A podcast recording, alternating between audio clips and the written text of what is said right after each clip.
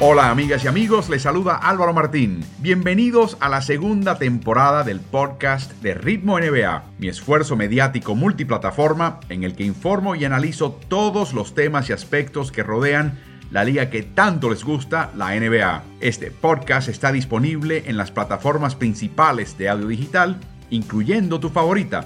Así que suscríbete a Ritmo NBA para no perderte episodio alguno.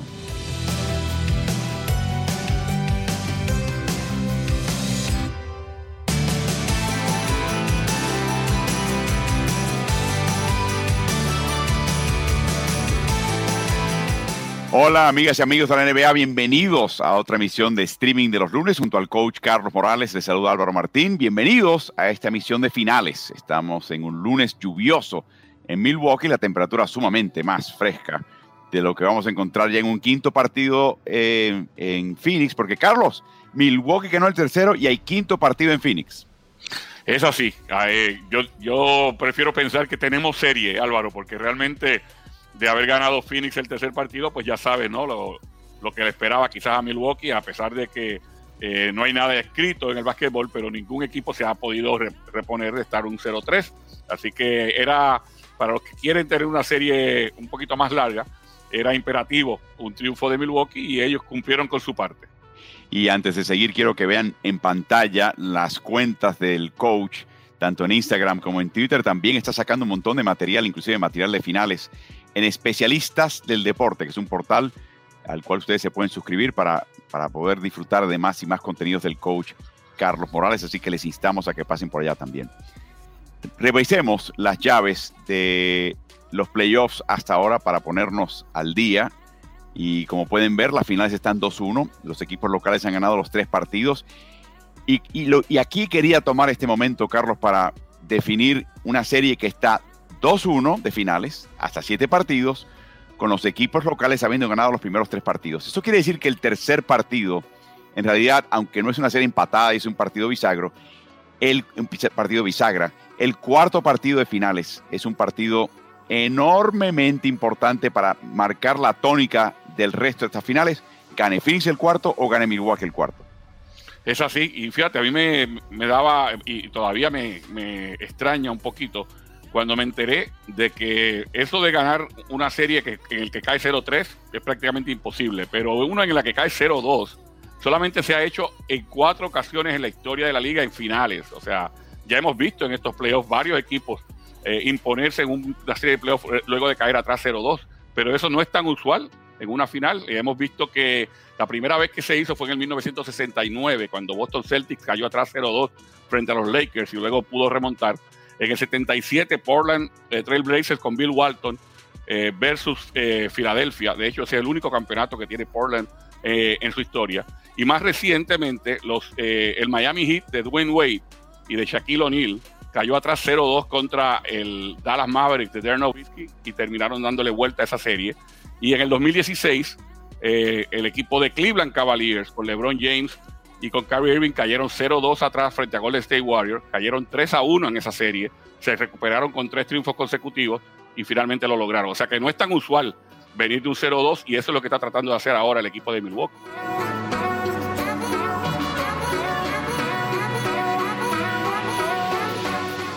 Pasemos ahora, Carlos, al tema de la localía. El día, la ventaja que en las series de NBA tiene el equipo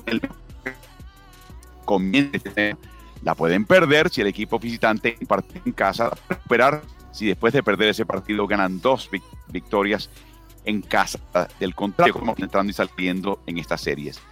Pero quería hablar más bien de los componentes de la localidad. Una vez tienes esa ventaja, ¿en qué consiste esa ventaja? Y en mi opinión hay dos ventajas importantes. Una, el arbitraje un arbitraje que va a ser influenciado sin lugar a dudas por la presión de una cancha gritando y picante, tratando de apoyar a los suyos, y eso sigue siendo un factor importante.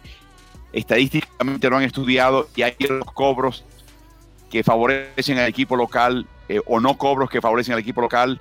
Eh, es mínima la diferencia, la NBA obviamente trata de eliminarla, pero también eh, lo vemos quizás en el índice de faltas personales cobradas por partido para el equipo de Phoenix pueden apreciar como el número aumentó tremendamente y el número de tiros libres que ellos intentaron a raíz de las faltas de Milwaukee o en el caso de Milwaukee tenido con ellos pero la cantidad de tiros libres aumentó vertiginosamente entre los primeros dos y el promedio de los primeros dos y el segundo. Ahí se nota un poquito la diferencia. E, el otro, Carlos, para mí es algo mucho más eh, difícil de medir y es el hecho de que cuando tú estás en tu cancha, te has pasado toda la temporada lanzando y tienes la misma cancha, la familiaridad con la visión de cancha, con los tableros, con los aros, con los puntos en la cancha en que tú conoces también, con los ojos cerrados, con la profundidad donde está el público detrás de ti, eh, con todo el ambiente, la luminotecnia, es tu cancha local, la conoces mejor que el rival. Y eso es difícil medirlo, pero lo estás viendo también en estos partidos. ¿Se me quedó algún factor importante en este caso? Bueno, eh, volviendo a, la presión que pone el público, eh, mencionaste que eso puede influir en cómo cobran los árbitros, pero también influye en el ánimo del equipo local. Yo creo que el equipo visitante, con algunas excepciones, no, no se va a milanar porque esté en territorio hostil, porque ya están acostumbrados a ello.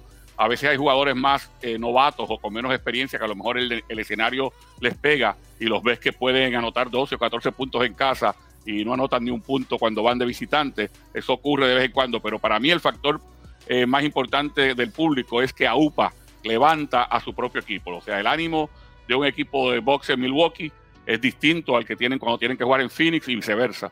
Eh, yo creo que esos son los tres factores que mencionaste. Eh, la, presión sobre el arbitraje, eh, obviamente el hecho de que al estar en casa estás en tu entorno y posiblemente y casi seguramente vas a lanzar mejor, y el hecho de que ese respaldo eh, levanta anímicamente al local.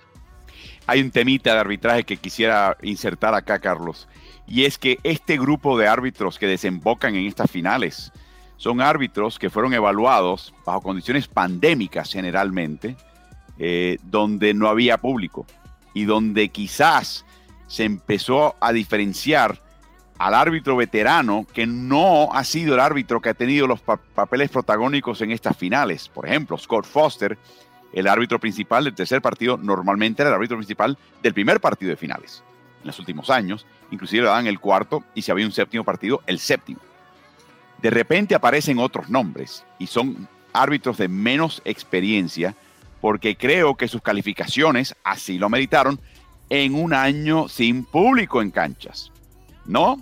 Por lo tanto, vimos en el primer partido a Pat Frere y a Josh Tyven debutar como árbitros de finales en el primer partido de la serie, donde normalmente colocas, francamente, a tu mejor grupo de árbitros.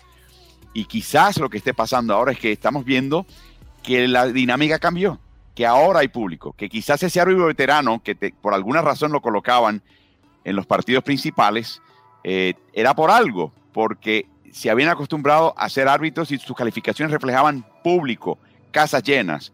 Y me pregunto si hay pequeño doblez en esta temporada tan eh, inusual, Carlos. Bueno, eh, tú sabes que traes un punto muy bueno a colación con el hecho de cuándo te evaluaron y dónde y, cuál es el escenario en el que estás en este momento. O sea, son escenarios totalmente distintos.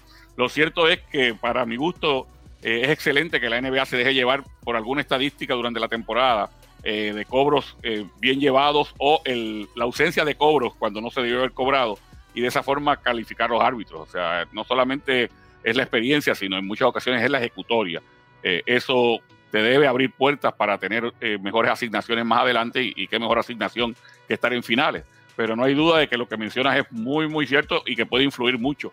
El hecho de que tú hayas tenido una gran estadística eh, sin presión, porque los estadios estaban vacíos, o con menos presión, porque siempre está la presión de cobrar eh, y de cobrar bien, contra ahora que tienes al, público encima de ti tratando de influenciar cada cobro a favor del equipo local. Bueno, vamos a repasar un par de números para entender también los, sutiles efectos de la localía en un equipo. Como el equipo de Phoenix. Phoenix es un equipo comandado por Chris Paul, un equipo bien dirigido por Monty Williamson. Estos son los partidos en toda esta temporada donde cometieron pérdidas. Los cinco partidos en los cuales cometieron menos pérdidas fueron en Phoenix Suns Arena, en su casa. Esa fue la estadística que definió un equipo de Phoenix que ganó muchos partidos fuera de casa. Es el equipo que ha ganado más fuera de casa. Pero si hay una estadística que verdaderamente refuerza el, el impacto de la localidad es que este equipo no comete errores. Quizás en la bulla de un estadio eh, contrario eh, y un poquito estar perdido en este nuevo estadio cometan más pérdidas. En el caso del equipo de Milwaukee, Carlos, vamos a buscar la eficiencia neta como el índice de localía. Noten que en los partidos donde tuvieron la mayor diferencia entre puntos anotados y puntos permitidos por 100 posesiones, o sea, sus triunfos más dominantes de la, de la postemporada de este año, en los cinco casos jugaron en su casa, incluyendo el tercer partido, que está cuarto en esta lista, donde ganaron por 20 eh, puntos al equipo de Phoenix y por eso pueden ver eso. Y por último, quisiera ver la cantidad de intentos de tiro libre, volviendo al factor arbitraje y lo que podría hacer eso como influencia de un equipo. En el caso de Milwaukee, los cuatro partidos donde tuvieron mayor cantidad de intentos de tiro libre, o sea, recibieron el mayor beneficio de la duda, si lo quieren poner de esa manera, del arbitraje, los cuatro partidos en esta postemporada, todos ellos en casa. Así que son interesantes eh, estadísticas, no son científicas, pero sí eh, presentan pequeños aspectos de dónde podría la localía empezar a pesar.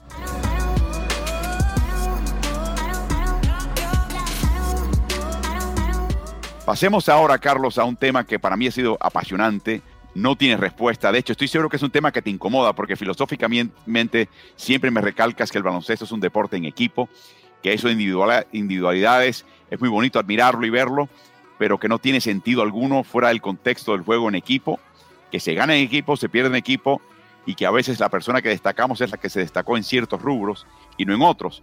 Te he hecho la pregunta en toda esta serie y te lo voy a poner de otra manera para tratar de darte.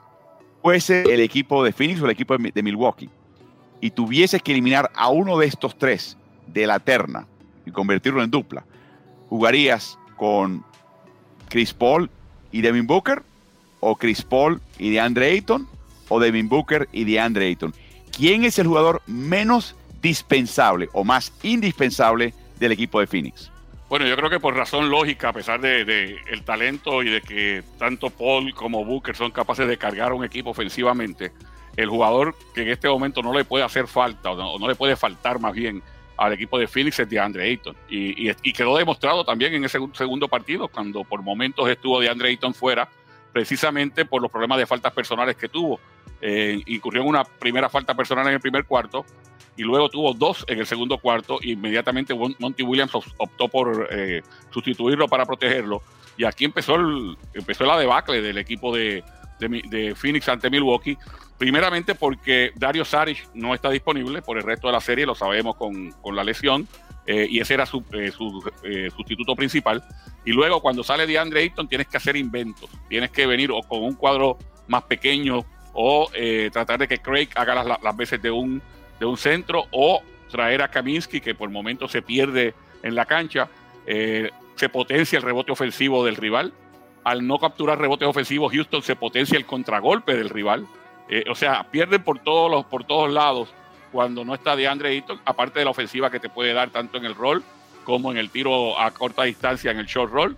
Eh, se vio en ese tercer partido, sin lugar a dudas, que la ausencia de DeAndre Ayton le hizo mucha mella, mucho daño a los Phoenix Suns. De hecho, yo estoy de acuerdo contigo, pero te voy a presentar una gráfica que de nuevo presente unos aspectos, unos eh, resultados estadísticos de los Phoenix Suns este año, incluyendo temporada regular y postemporada, cómo les ha ido a ellos y particularmente la segunda columna es el más menos, o sea, la diferencia entre el, jugador estar en cancha o no en estos playoffs. Y como pueden ver, el que, el que ha sacado más la cara en los playoffs ha sido Devin Booker. Eh, la marca yo creo que tiene muchas cosas que ver. Esa marca de 4-0, 3-2 o 3-0 es una estadística muy sucia, donde tiene, hay muchas complicaciones para poder verdaderamente seguirla. La que está en la columna derecha es un poquito más fidedigna y curiosamente ahí es el que sale peor es Ayton, pero como mencionas estoy de acuerdo porque también lo que ha hecho él, Carlos, de Andre Ayton, ahí tenemos otra gráfica, un par de gráficas de él, es algo verdaderamente impresionante en esta postemporada. Eh, la primera es lo que ha hecho en los distintos partidos. Primero, aprecien la cantidad de minutos. Es enorme. El 24 minutos en el tercer partido fue por problemas de falta. Miren lo que logró ese equipo con y sin él, una diferencia tremenda. Y en el tiempo en el que él estuvo fuera de la cancha, los rebotes ofensivos permitidos y los puntos como resultado de segundas oportunidades, particularmente esa ausencia pesó más en el tercer partido y ahí pueden ver el resultado. O sea, jugó solamente medio partido y aprovechó su ausencia tremendamente el equipo de Phoenix. Y ahora tenemos la gráfica que a mí verdaderamente me dejó la boca abierta y es el impacto que tiene la ausencia de Ayton cuando Giannis Antetokounmpo está en cancha en estas finales. Cuando está en cancha Giannis y también comparte la cancha de Andre Ayton, de hecho, Phoenix le saca una pequeñísima ventaja al equipo de Milwaukee en esta serie. Pero Carlos, cuando está Giannis en cancha y de Andre Ayton está fuera, estos números alucinan. 135 puntos anotados por 100 posesiones y menos de 97 puntos permitidos por 100 posesiones. Una eficiencia neta de casi 40. Alucinante, Carlos. Definitivamente, o sea, ese, ese es el, el factor eh, de Andre Ayton cuando no está. Eh, lo echan de menos sin lugar a dudas al extremo de que Milwaukee eh, dominaría, ¿no? si nos dejamos llevar por estos números, dominaría sin en absoluto la serie si DeAndre Ayton no fuera parte de los Phoenix Suns. Y mi pregunta entonces es, ya sabemos que Milwaukee lo va a ir a cazar. lo hizo cometer una falta en el primer cuarto, dos más en, en el segundo cuarto. O sea, Milwaukee va a seguir atacando el aro y tratar de pescar la falta habló Monty Williams de la dificultad que él tiene de interpretar al arbitraje, de que cambia cada noche, de lo que llama en inglés el legal guarding position, la posición legal de marcar. Explícanos lo que quiere decir con eso, Monty Williams, de tratar de descifrar lo que, lo que se permite como defensiva legítima o defensiva ilegítima que provocaría un silbato. Bueno, primero para llegar a, la posición legal, el legal guarding position, tienes que eh, poner un punto fijo en la cancha al que, al que tratan de llegar la defensiva y la ofensiva al mismo tiempo. La defensiva tiene que establecerse en ese punto antes de que la ofensiva llegue. Si la defensiva llega con la ofensiva o llega un poquito retrasado, es falta del jugador defensivo. Si por el contrario el jugador defensivo llega a ese punto en el que se van a encontrar previamente y mantiene la verticalidad, que esto es bien importante, ya sea en el caso de que te mantengas en el, en el suelo, de que no saltes, tienes que mantener los brazos totalmente verticales sobre tu cabeza y que sea el jugador ofensivo el que te envista. Eso es una posición legal defensiva. O ya sea porque cuando el jugador se va a levantar a lanzar, tú saltas con él, pero saltas totalmente vertical. No saltas hacia de punto A a punto B para buscar al jugador. En ese sentido, estás en una posición legal para defender. Y si estás en una posición legal para defender, eh, se espera que ocurran dos cosas. O que no haya cobro alguno en caso de contacto en el aire, o que si hay contacto, el responsable sea el jugador ofensivo. Así que esa es la, esa es la, eh, el, punto, el legal guarding position, el que utiliza un árbitro para determinar o que debería utilizar un árbitro para determinar de quién es la falta personal. Williams mencionó lo que mencionas, que hay que primero llegar temprano, llegar antes que el equipo contrario para establecerla. También mencionó el uso de sus manos. Claro, yo creo que tiene a veces la tendencia de bajar las manos y eso lo mete en problemas de falta cuando el jugador contrario está y hay mucho flujo de jugador y balón y lo sorprende un poco y le, le calza la falta de esa manera. Eh, es interesante que tuvo 11 partidos esta temporada de Andre Ayton, donde alcanzó 5 faltas personales o más, ¿no? Esta es la primera vez, el tercer partido de finales, en todos estos playoffs, Carlos, que llega a las 5 faltas. O sea, se había cuidado, había mejorado muchísimo, pero aquí cayó.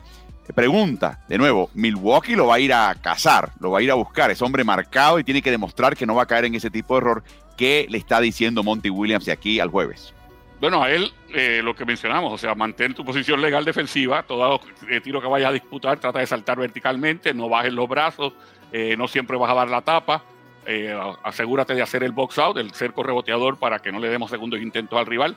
Pero aquí viene una cosa interesante, la responsabilidad de que un centro caiga en problemas de faltas personales muchas veces es de sus compañeros, que no pudieron mantener al jugador con el drible frente a sí. O sea, si yo como jugador defensivo estoy dejando pasar a mi a mi hombre todo el tiempo y tú eres mi compañero de equipo, Álvaro, y me quieres ayudar, yo te estoy metiendo en problemas porque todas las veces eh, tú tienes que salirle a un jugador mío y en muchas ocasiones vas a llegar tarde a la cita y, puede ser falta. Así que, ¿qué tal si la defensa perimetral de Phoenix eh, se afinca un poquito más y se dedica a que el jugador no le pase por el lado tan fácilmente? Sí, eso va a ser un tema de mucha discusión. Eh, estamos dando cuenta de nuevo, puede que no termine siendo el jugador más valioso de Andre Ayton, pero está bastante claro que es el jugador más indispensable con el que cuenta este equipo, de nuevo de cara de un cuarto partido que va a sentar la tónica por el resto de estas finales. Si gana Milwaukee, es otra serie, si gana Phoenix, la serie va en otra dirección totalmente opuesta. Vemos si algunas de las preguntas de ustedes ya eh, nos han llegado, porque los están enviando a través de las redes sociales. Nos llega una de Raciel. ¿Qué opinan de este nuevo estilo que está imponiendo el baloncesto FIBA? Por ejemplo, Eslovenia contra Lituania y Argentina hoy, Carlos. No sé exactamente a qué nuevo estilo se refiere, honestamente. O sea, si, si me pudiera explicar un poquito más el compañero, pudiéramos entonces contestar la pregunta, si es en contraposición con qué, con lo que estamos viendo en la NBA, o, o sea, cuál es ese nuevo estilo de baloncesto FIBA, o si estamos hablando de, de, cubrir la cancha con tiradores y tener un solo pie interno, que como sabemos se ha convertido también en parte de la NBA. Eh, sería mejor si pudiéramos eh, estar más claros en cuál es ese, estilo que ha visto el, amigo. Sí, de hecho, eh, lo, lo, que sí podemos mencionar que algo que ha venido el baloncesto FIBA actualmente es lo que llaman el pick and roll España, Carlos. Háblanos de ese tema. Bueno, el roll España eh, comienza precisamente con Sergio Escariolo y la selección española, donde el jugador que va a trabajar en una jugada de cortina y desmarque o de bloqueo y continuación o de pick and roll, como se le conoce, eh, va eh, a poner la cortina, pero va a recibir también el beneficio de otro compañero, que usualmente es un perimetral con buen tiro, que tan pronto viene ese pick and roll y viene el jugador compañero saliendo del drible, otro va a poner un bloqueo ciego sobre el que bloqueó. O sea, es bloquear al hombre del que bloqueó. Por lo tanto, eso le abre un camino hacia el aro al, al del rol, al que puso la cortina y va a seguir su camino, su desplazamiento, o en caso de que haya confusión en la defensa, le abre entonces el camino al que puso el bloqueo para que salga a tirar. Por eso es que es tan importante que el que ponga ese eh, bloqueo ciego sea buen tirador. Eso eh, lo, empieza a hacer España y tiene mucho éxito y hoy se ha proliferado en la FIBA y, y sabes qué, empieza entonces también a proliferarse en la NBA al extremo de que en estos playoffs vimos a no menos de cuatro equipos utilizar la ofensiva eh, o el pick and roll España y hemos visto al equipo de Phoenix en varias ocasiones utilizarlo, especialmente por la gran habilidad que tiene Devin Booker para recibir y lanzar de una vez. Sí, de hecho, ¿no recuerdas haber visto este tipo de jugada como tal en el baloncesto universitario, o profesional antes de que se importase, no? Eh, no con, no con la con la consistencia, la, fluidez y la frecuencia que lo hemos visto en esta temporada, definitivamente.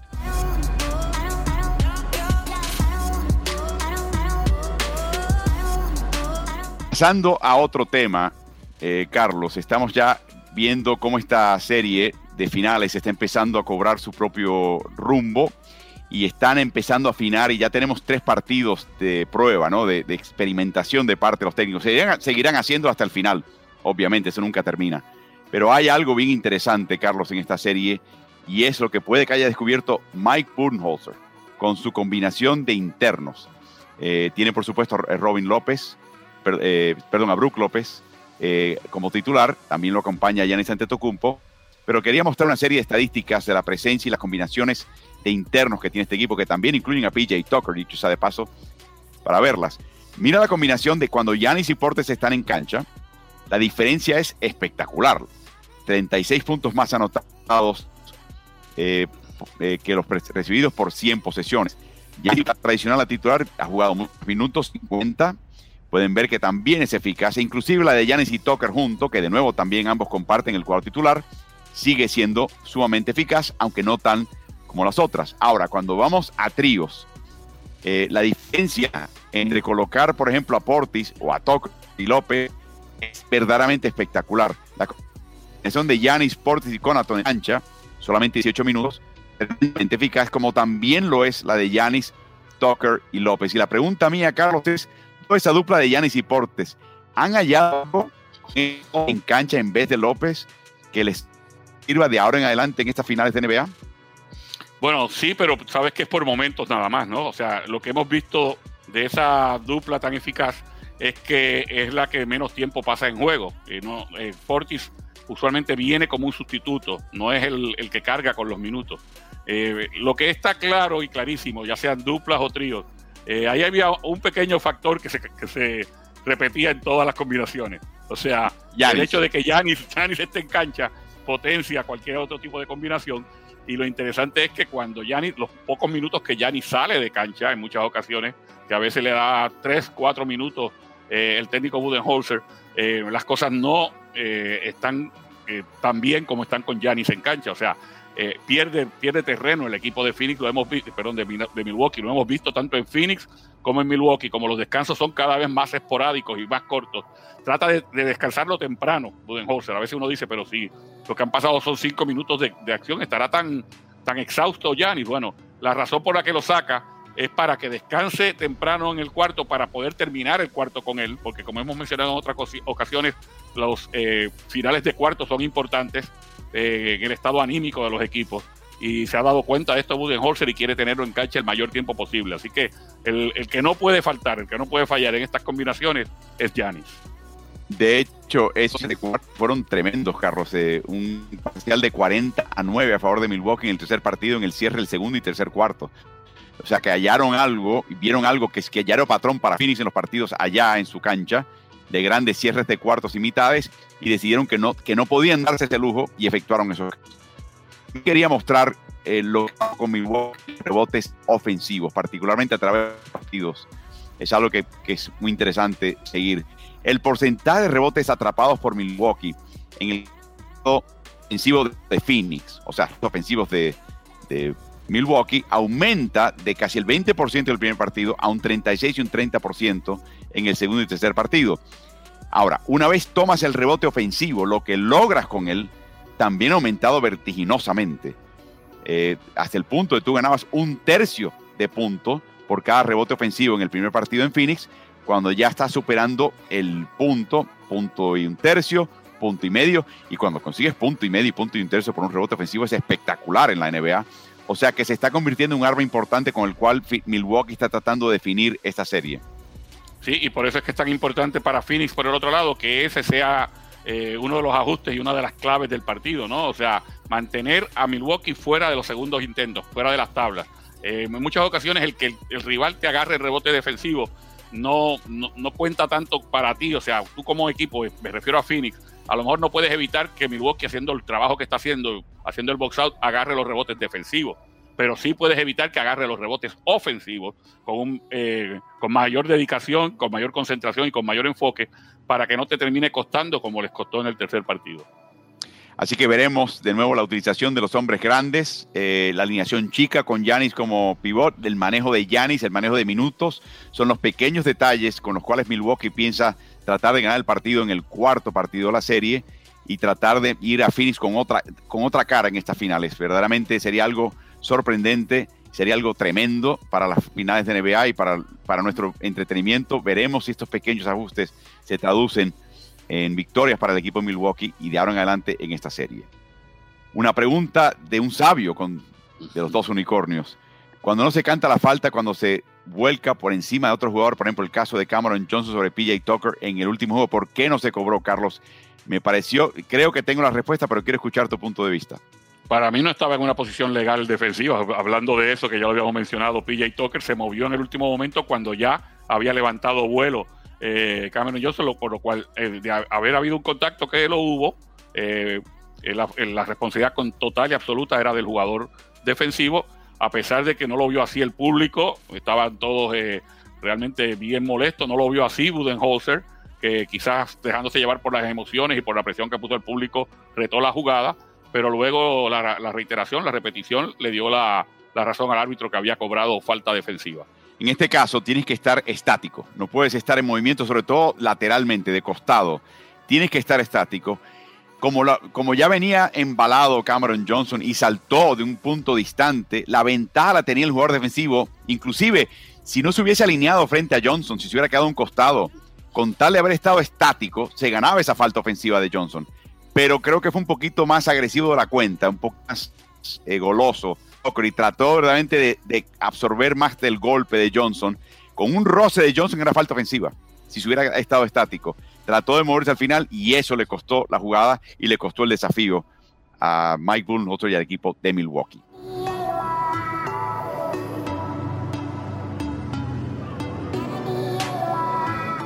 ¿Cómo le está yendo a Devin Booker en esta serie, Carlos? No le fue bien en el último partido. Eh, Booker terminó con un 3 de 14 de campo, 1 de 7 de triple. Y empecé hoy a tratar de analizar eh, un poquito los triples y los intentos que había intentado, eh, tiros al aro que había intentado Booker a través de estas finales. Y sacamos una gráfica más que les queremos mostrar, mostrar a ustedes acerca del performance, el rendimiento de Booker. Tiros marcados son tiros que lanzas con el rival a 60 centímetros o menos de distancia en tu tiro. Eh, y pueden ver que eh, le fue 4 de 3. Hay un pequeño error, es un 4 de 3 en tiros marcados en esa gráfica, o sea, un 31%. En el tercer partido intentó muchos menos, por supuesto, eh, el primero siendo un, un, número acumulativo, pero el porcentaje fue más alto, o sea que cuando estuvo bien marcado en el tercer partido, de hecho le fue mejor en los otros partidos. Fue en los tiros abiertos, Carlos, donde vimos una gran diferencia. En los primeros dos partidos, 48%, promediando casi 16 ese tipo de intentos por partido. Va, cambia de entorno, va a Milwaukee, intenta solamente 9 e intenta y encesta solamente 1. Cuando estoy hablando de tiros abiertos, este 60 centímetros o más, dos pies de distancia o más. Eh, y, me sorprendió eso. Y como pueden ver también en la gráfica, cuando tenía dos segundos o menos, eh, solamente 2 de 8, con un 25%, los falló todos, los dos intentos en el último partido. Pero cuando tuvo más tiempo, le fue mejor en el equipo, en los partidos en Phoenix, no tan bien. Cuando tenía el balón en las manos por dos segundos o más, no le fue tan bien. De hecho, fue bastante mal en este partido. Y mi pregunta es, ¿cómo interpretas todo esto? ¿Es el cambio de entorno? Expresión interna colocada por él porque tenía más tiro abierto y tuvo el balón en la misma cantidad de tiempo que los tuvo en, en Phoenix, pero no pudo liquidar a, favor de su equipo. Yo pienso ahora que veo esos números, porque fíjate, eh, habíamos que, quedado quizás con observación nada más en que estaba apresurado, que estaba apresurándose en el disparo y que no estaba tomándose el mismo tiempo que en Phoenix. Pero ahora que veo que también falló los tiros cuando tenía tiempo para ejecutar, eh, o sea, falló de todas maneras, falló tiros eh, marcados falló tiros abiertos, falló tiros en los que se apresuró y falló tiros en los que se tomó su tiro, tu tiempo, perdón. Eso quiere decir que tuvo un mal juego, un gran tirador tuvo un mal juego. Es así de sencillo a veces. O sea, como dicen los, los jugadores y muchas veces los entrenadores, es una liga de encestarla y, y fallarla. Eh, make and make and miss league.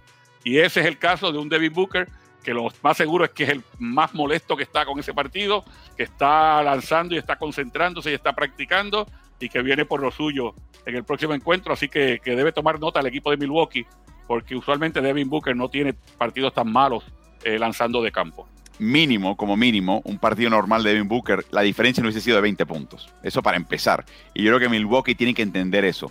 No es que haya hecho una mala o peor o mejor labor eh, Chris Middleton y compañía marcándolo, es que francamente falló tiros que encestaba. Quizás de nuevo por el cambio de entorno, Carlos, por el cambio de cancha. Tan sencillo como eso, ¿no?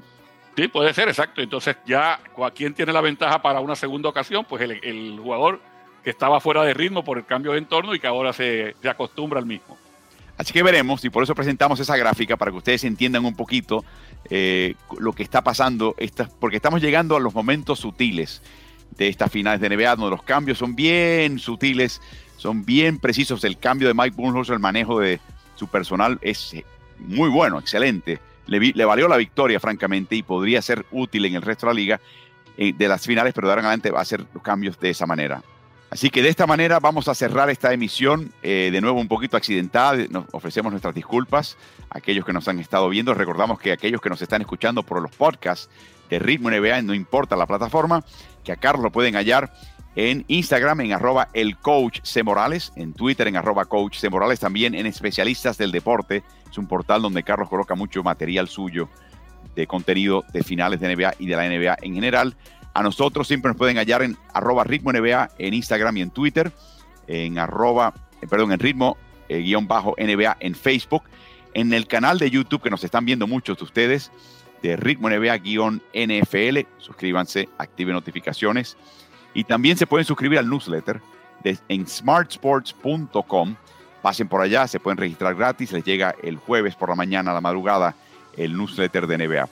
Gracias por acompañarnos en este streaming de finales de NBA. Tendremos más cuando la, ocasión y la internet lo permita. Eh, así que espero que disfruten el cuarto partido y que hablemos pronto. Gracias, Carlos. Gracias a ti, Álvaro, y gracias a todos los que han estado conectados. Buenas noches.